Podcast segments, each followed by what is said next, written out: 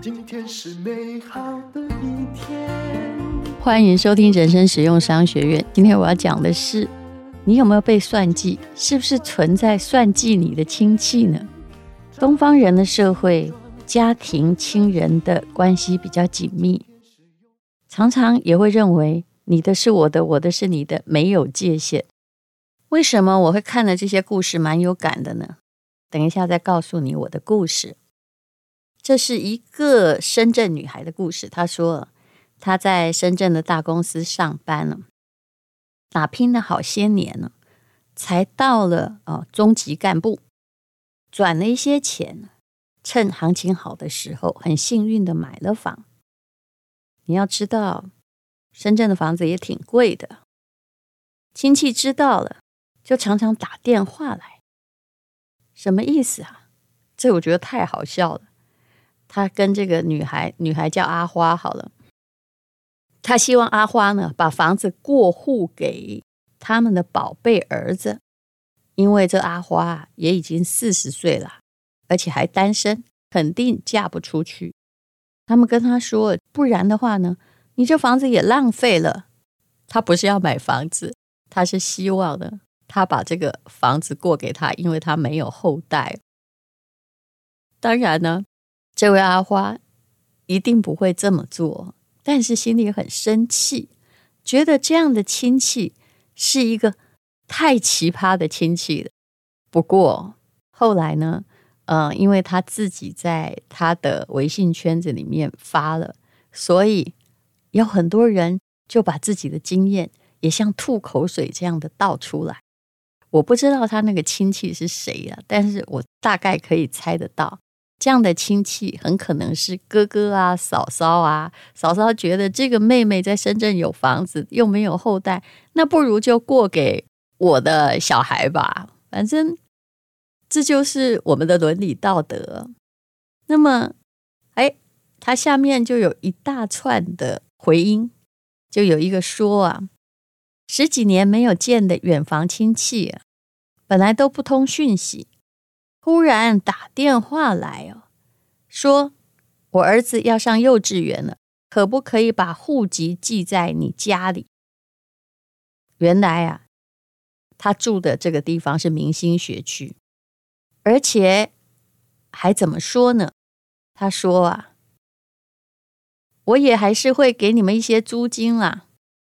你们家啊，也只有一个女儿。迟早会嫁给别人，嫁给别人也不是姓你的姓啊，这样好不好？我就当把儿子过继给你们，你们也有面子。原来这时候还有这么刻薄的重男轻女，你的儿子是宝，别人的女儿是草啊。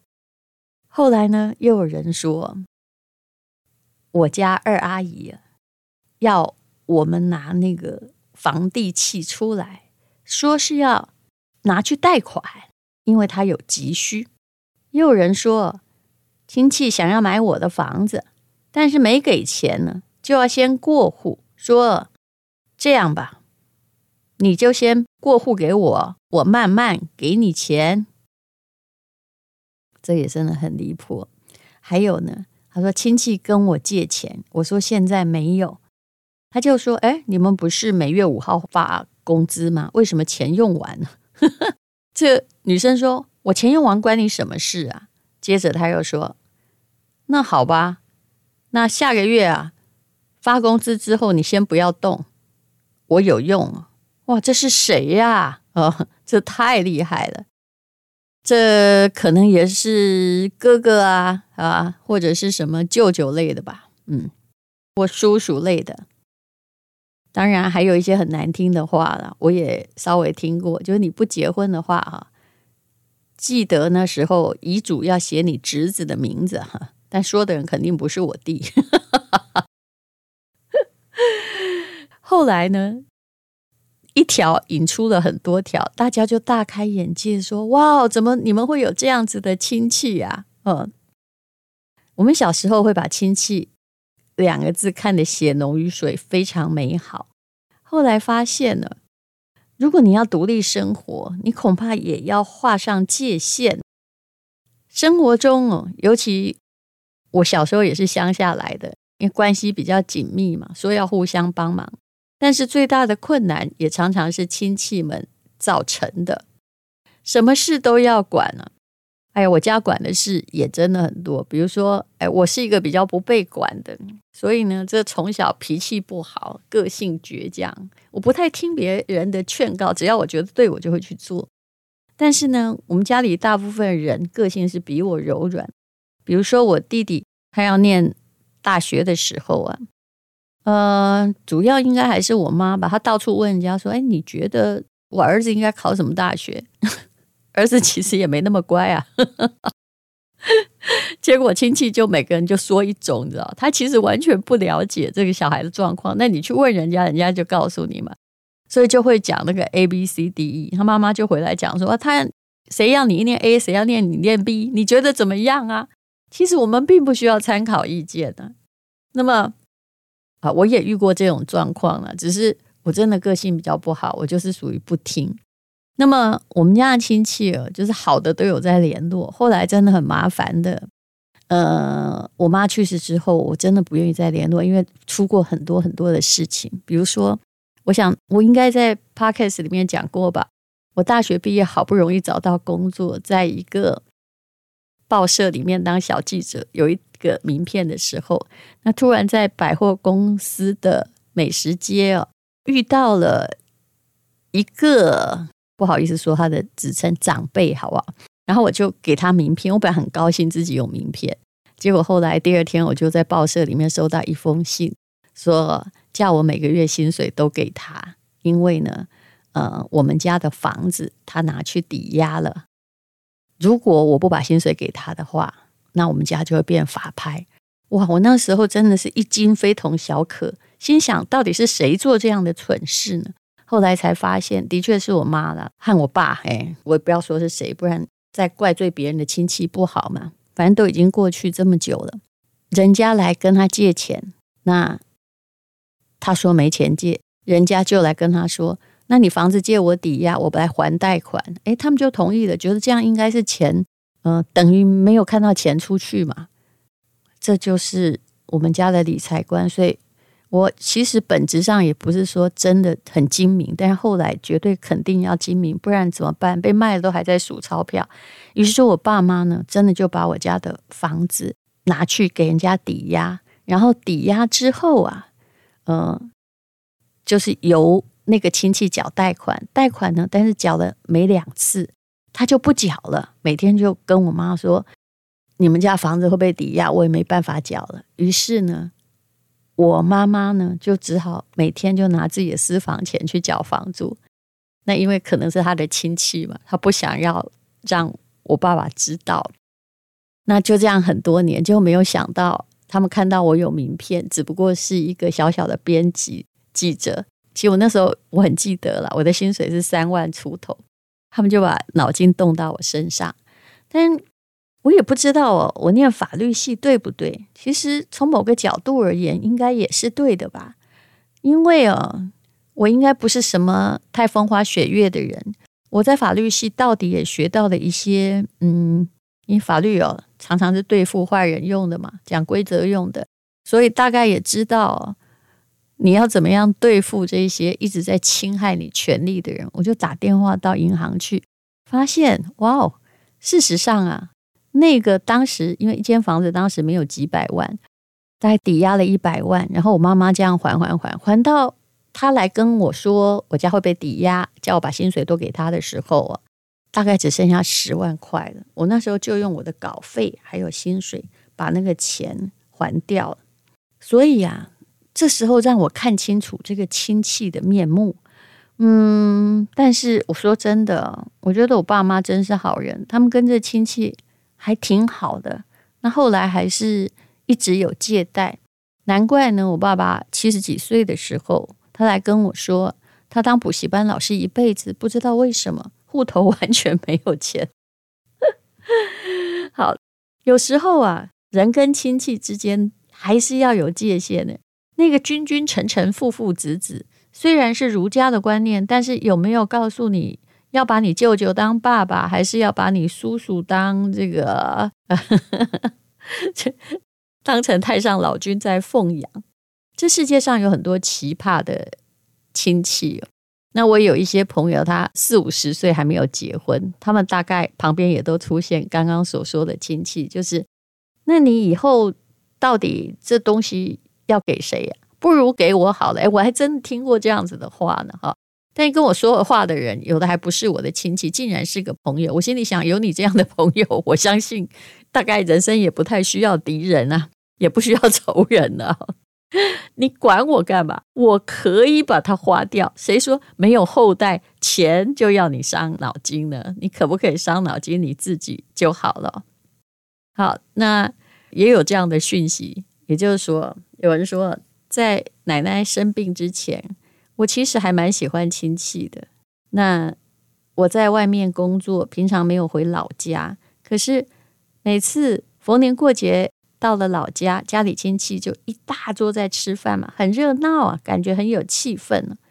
但问题是啊，那是在奶奶健康的时候，后来奶奶瘫痪了，这些亲戚啊就都没有出现过。结果呢，瘫痪之后，亲戚不是只来吃饭，他们来做什么？他们来争家产呢。那他的奶奶、爷爷。名下有田地嘛？那家里的叔叔就说：“你们家只有女儿啊，然后那个姑姑啊，也都是嫁出去，是外人不能分了。我们家这两个才是正宗宝贝儿子，这些田产呢，反正他现在已经瘫痪不太行了，都要归我啊，归我们家才对啊。你看，其实整理遗物的时候啊，总是。”有人这样盯着，生怕对方去把老人家值钱的东西带走哦。后来呢，他就不喜欢这些亲戚了。这些故事我也遇过。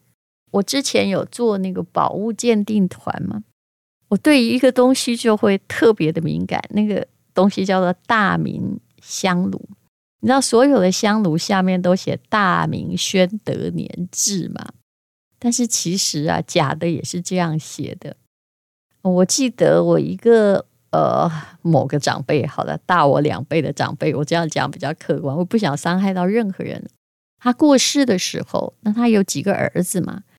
有的儿子是好的，但其中呢就有三个儿子在那大打出手，因为啊，他就听到一个不知道哪里来的假专家说，那个香炉是大明宣德年香炉，搞不好。卖起来有几百万呐、啊！那其实啊，这位爷爷他是癌症过世，而且拖很久。他生病的时候，全部都是因为他有很多小孩啊，是其他四个女儿出钱让他养病。结果呢，另外四个儿子就为大明宣德年香炉在葬礼之后打了起来啊！哇，我当下是看到这一幕的。我那时候年纪很小，心里想说。大家不是很伤心吗？伤心为什么要打架呢？其实我说真的，家庭教育很重要。如果大家都这样没家教的话，就是会变成不要以为会有什么样的兄友弟恭的场面出现哦。当然，有些那种呃，大家都念了很多书的争夺，又是更可怕的。后来呢，就是打了老半天，也不知道怎么办嘛。旁边就有好事者说：“那就先把它卖掉，再来分呗。”对呀，那干嘛要打架呢？那些女儿也没来分，就是这几个儿子。后来啊，去鉴定的结果，那个大明宣德年的香炉就是假的。所以我后来看到大明宣德年的香炉，只要有人拿来节目鉴定，我心里想：“哎呀，又来了。”但是。你如果要问我，看了这么多的结果，大概一百个之中，也许会有两个是真的吧。嗯，因为我们为了慎终追远哦，唐山过台湾，所以啊，我们这里也做了很多的大明宣德香炉，很容易啊，就把印章刻上去，对不对？就好了嘛。嗯，其实啊，在利益面前。有时候你会发现呢，主要还是因为贫穷啊啊，当然不对，我不能这么说，因为我有看到也有血淋淋的案子啊，家里明明那么有钱，那其中一个兄弟觉得不公平，把其他的兄弟 biang bang 了，不是吗？的确啊，很多的情感跟血脉啊，那种牵连，在利益面前会脆弱的不堪一击。有一句话叫做：“有些亲戚希望你好，又怕你好，为什么呢？希望你好呢，是希望你带他一把。”怕你好是怕比较，你过得比他们好，那相对之下，尤其是亲人比较起来就深陷贫穷嘛。无论如何，还是要划清楚界限。如果亲戚太容易来你家管钱财、管事，那么你就要小心了，是不是？你一直给人家一种没主见的印象呢？很多家庭的理财。也是由亲戚破坏的呀，也不能说亲戚破坏，因为你说的 yes 哦，他现在在做保险经纪人，你就买了一头拉库保险，反正我都信任你就好了，你做主就好了。他要去创业投资，不管他做什么，你就投他一大堆啊，心里想啊，反正是亲戚嘛，也不好说不哦。那么这样子下来，一笔钱一笔钱就不见了，尤其是那些。特别不专业的，特别喜欢来跟你报名牌。我在没有孩子的时候，还非常非常的呃，遇过一个好笑的事情，就是我有个亲戚，他在卖保险吧，他就跟我说：“哎，那个他的孙子想要买保险，跟我说可以节税。”我说：“你开什么玩笑？保险是可以节税，没错，但是。”我为什么要帮你的孙子买保险节税？就他来跟我说，反正你又没有小孩，那就来节税一下了。可是他没有告诉你的是，你可能哦买了一百万的保险，然后你可能节两三万的税，然后受益者呢就是他的孙子。我觉得这一点是最妙的。我相信你也看过了很多的奇葩啦，也就是。他们觉得啊，亲戚的也应该是他们的，如果没有分到，心里就觉得难过。是不是有遇到这样的人呢？我真的也遇过那些，就是小时候也从来没有关心过你的亲戚来跟你说：“哎呀，你长大了，你要孝顺你爸妈。”后面那一句大概他没有讲，但就是说你最好也要孝敬我啊！啊，以前你妈啊每个月都给我多少钱呢？你现在也应该要学他，这才是孝顺，相不相信？我听过这种话。嗯，一个人哦，不需要去算得很清楚，但是我还是要劝你，如果你觉得那分钱真不该你出，这就好像哦，到了黑店被人家敲诈一样，明明他卖别人五百，偏偏卖你一千，你觉得你甘愿吗？千万不要有这种和事佬的念头。每个人都要有自己的界限，亲戚特别是要明算账。如果那个投资案不好，如果它是个无底洞，我认为你也还是要划清界限好。当然，如果你自己心里甘愿的话，就当我没讲喽。谢谢你收听人生实用商学院。今天是勇敢的一天，没有什么能够将我为难。今天是轻松的一天，因为今天又可以，今天又可以好好吃个饭，做爱做的事，唱我爱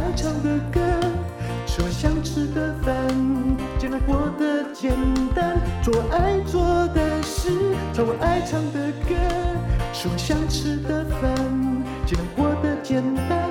尽量活得简单。这是广告。全台湾有很多档 ETF，而且越来越多。只要懂得一两档就可以了吗？其实不是的。如果是同一个人，他跟你收一万块钱帮你做一件事情，还有周五千块钱就可以做一件事情，做的效果差不多，你选付五千还是一万呢？这就是很多 ETF 的症结了。陈崇明老师会帮你精选出五档的存股好选择，用这五档的 ETF 滚出千万退休金，不是免费课程，是非常精心的录制。也许你不需要懂非常非常的多，但是你一定要懂如何自己帮自己理财，钱交在自己的手里，有一定的策略，一定可以钱滚钱。超早鸟价是二七八零，后面有五百块的折扣码，我们在 PressPlay 等你来上课。请看资讯栏的连接。